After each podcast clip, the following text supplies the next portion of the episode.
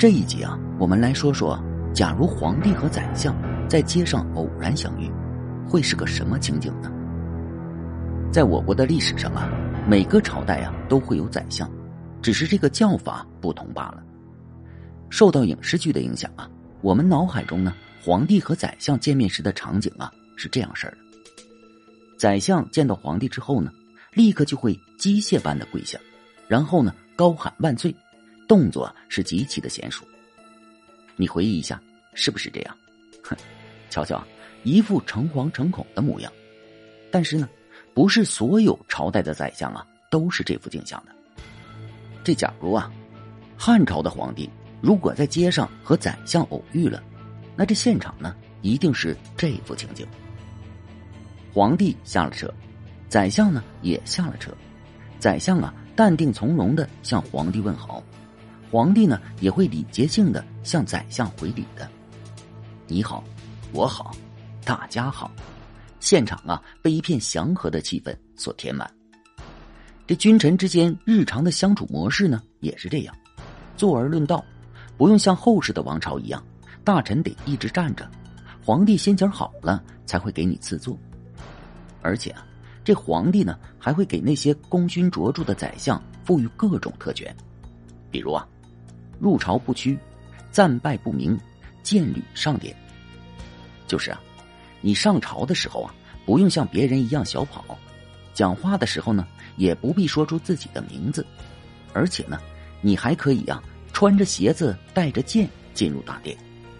这萧何呢，当时就是这种待遇，这就是啊，所谓的汉朝特色。这汉朝的皇帝啊，代表宫廷政治，只需要呢垂拱而治。具体事务啊，由以宰相为代表的政府机构来操办的。汉朝的宰相啊，三公之一，金印子寿，工作的核心是呢，长成天子，助理万机。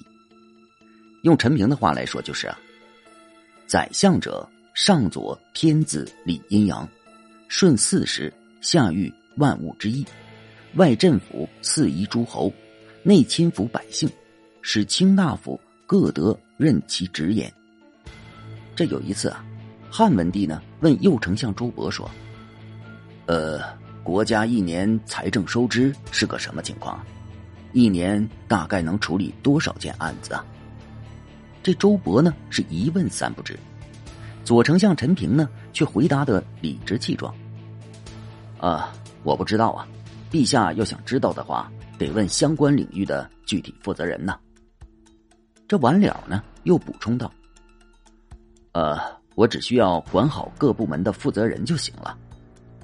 对呀，各部门负责人呢，将自己的一亩三分地儿管好了，这其实呢就是宰相的功劳。宰相呢不可能是事事亲为，那样的话只能证明呢这个宰相啊没水平。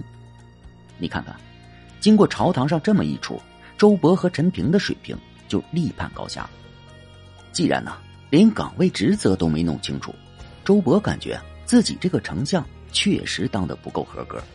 第二天呢，就打了辞职报告。现在啊，大家应该能够理解那位喝酒治天下的曹参曹相国的奇葩行为了吧？因为呢，他只需要管好政府部门的九卿十三曹就行了，而且他也不需要创新。刘邦和萧何呢，已经把路线、政策等。都给定好了，曹参呢只需要执行就行了。萧规曹随嘛。在汉宣帝时期啊，宰相丙吉更是将这个角色诠释的淋漓尽致。在丙吉出门时啊，看到街上有人在打架斗殴，而且呢已经闹出了人命，他呢却视而不见。但当他看到一头气喘吁吁的牛时啊，却立马来了兴致。这大家一看呢。都表示不理解，呃，丞相大人今儿是没带脑子出门吧？丙吉却解释道：“嗨，打架斗殴的事自然有长安令和京兆尹去管，他们只需在年底的时候向我汇报工作就行。但刚才那头牛，你看他那气喘吁吁的样子，如果他不是走了很长距离的路的话，那就说明啊，今年的时节有问题。”我得提前呢考虑应对方案呢。这丙级的意思就是啊，宰相不亲小事，你不能啥事儿都管，不然呢你会累死的。丞相的官职啊，是秦国在秦武王时代设的，分左丞相和右丞相。刘邦开国的时候呢，丞相只设立了一人。到了汉惠帝吕后执政的时候，分设左右两个丞相。右丞相的地位啊，是略高于左丞相的。汉文帝即位时啊，陈平呢主动将右丞相的位置让给了周勃，自己呢干左丞相，因为他觉得。在这一次歼灭吕氏集团的行动中，周勃的功劳要比自己更大。右丞相周勃辞职之后啊，汉帝国呀又恢复了一人为丞相的局面。那么，相国和丞相的区别又在哪儿呢？汉十一年呢，刘邦在平定陈豨叛乱的前线，拜丞相萧何为相国。可见呢，相国的地位啊是略高于丞相的。但秦汉时啊。都没有设相国又同时设丞相的官吏，比如啊，吕不韦为相国时，秦国呢没有丞相；李斯在做丞相时，秦国呢不设相国。汉承秦制，刘邦的汉朝啊也是。而且啊，汉朝诸侯国的宰相最初呢也是称呼为相国的，因为啊，诸侯国的官制体系呢是完全从朝廷复制过去的。但毕竟朝廷和诸侯国的体量悬殊巨大，于是呢，汉惠帝元年，朝廷啊废掉了诸侯国的相国法，此后呢，诸侯国的宰相统称为丞相。在这里啊，多说上一句，西汉呢自曹参之后，朝廷啊再也没有任命过相国一职。秦汉时，丞相啊有了自己的一套班子，丞相府的十三曹就相当于十三个部门。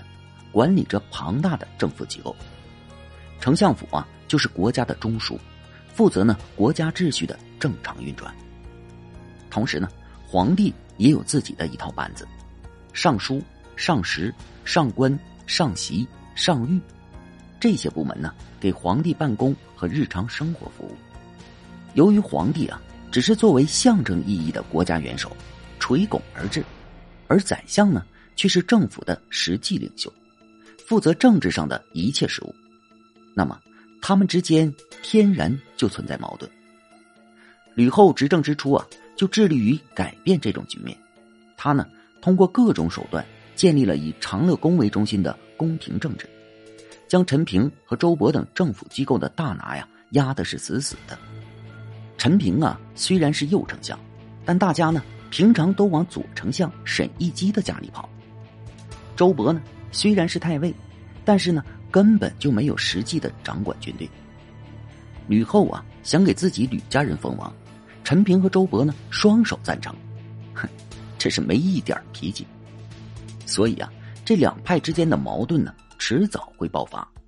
周勃和陈平他们只是在等待一个机会，而机会啊，就是吕后驾崩的契机。吕后刚死，以陈平和周勃为代表的功臣派。就迅速的联合刘氏诸侯，在长安城发动了一场政变，将吕氏集团的所有成员全部血洗。难道吕产和吕禄真的是要造反吗？呵呵，这个呀已经不重要了。他们呢，只是在吕后执政时呢，吃下了属于功臣派的蛋糕。这吕后一死，陈平和周勃呢，肯定会发难的，夺回来本应该属于自己的东西啊。这才是啊。长安那场政变的本质。政变成功后，功臣派为什么要选立代王刘恒为皇帝呢？因为啊，刘恒在长安呢没有任何根基，他老妈薄太后呢家族的势力也不足挂齿，这对母子入主长安，他们根本没有实力干吕后当年干过的事儿啊。这说白了，他们还是想维持刘邦生前就定下的刘氏而王、功臣而侯的格局。只是啊，他们确实看走了眼，成为汉文帝的代王刘恒呢，是货真价实的雄主。周勃、陈平根本就不是他的对手。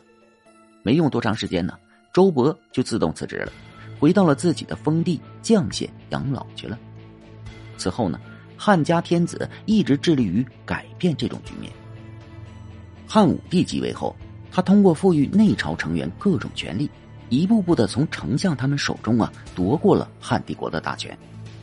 至汉武帝驾崩时啊，汉帝国呀已经形成了以大司马、大将军领尚书事执掌朝廷大政的局面，成为了帝国的决策层。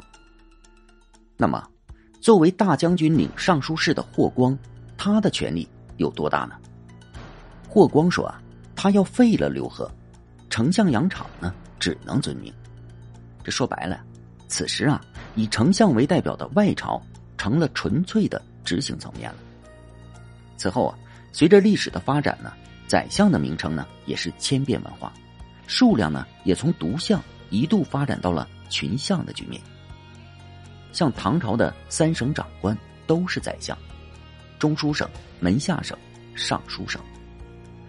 到了明朝时啊，朱元璋呢干脆直接将丞相给废了，丞相啊彻底消失于历史了。好。感谢您收听本集故事。如果喜欢部落，请点击关注和订阅吧。感谢您支持部落，谢谢。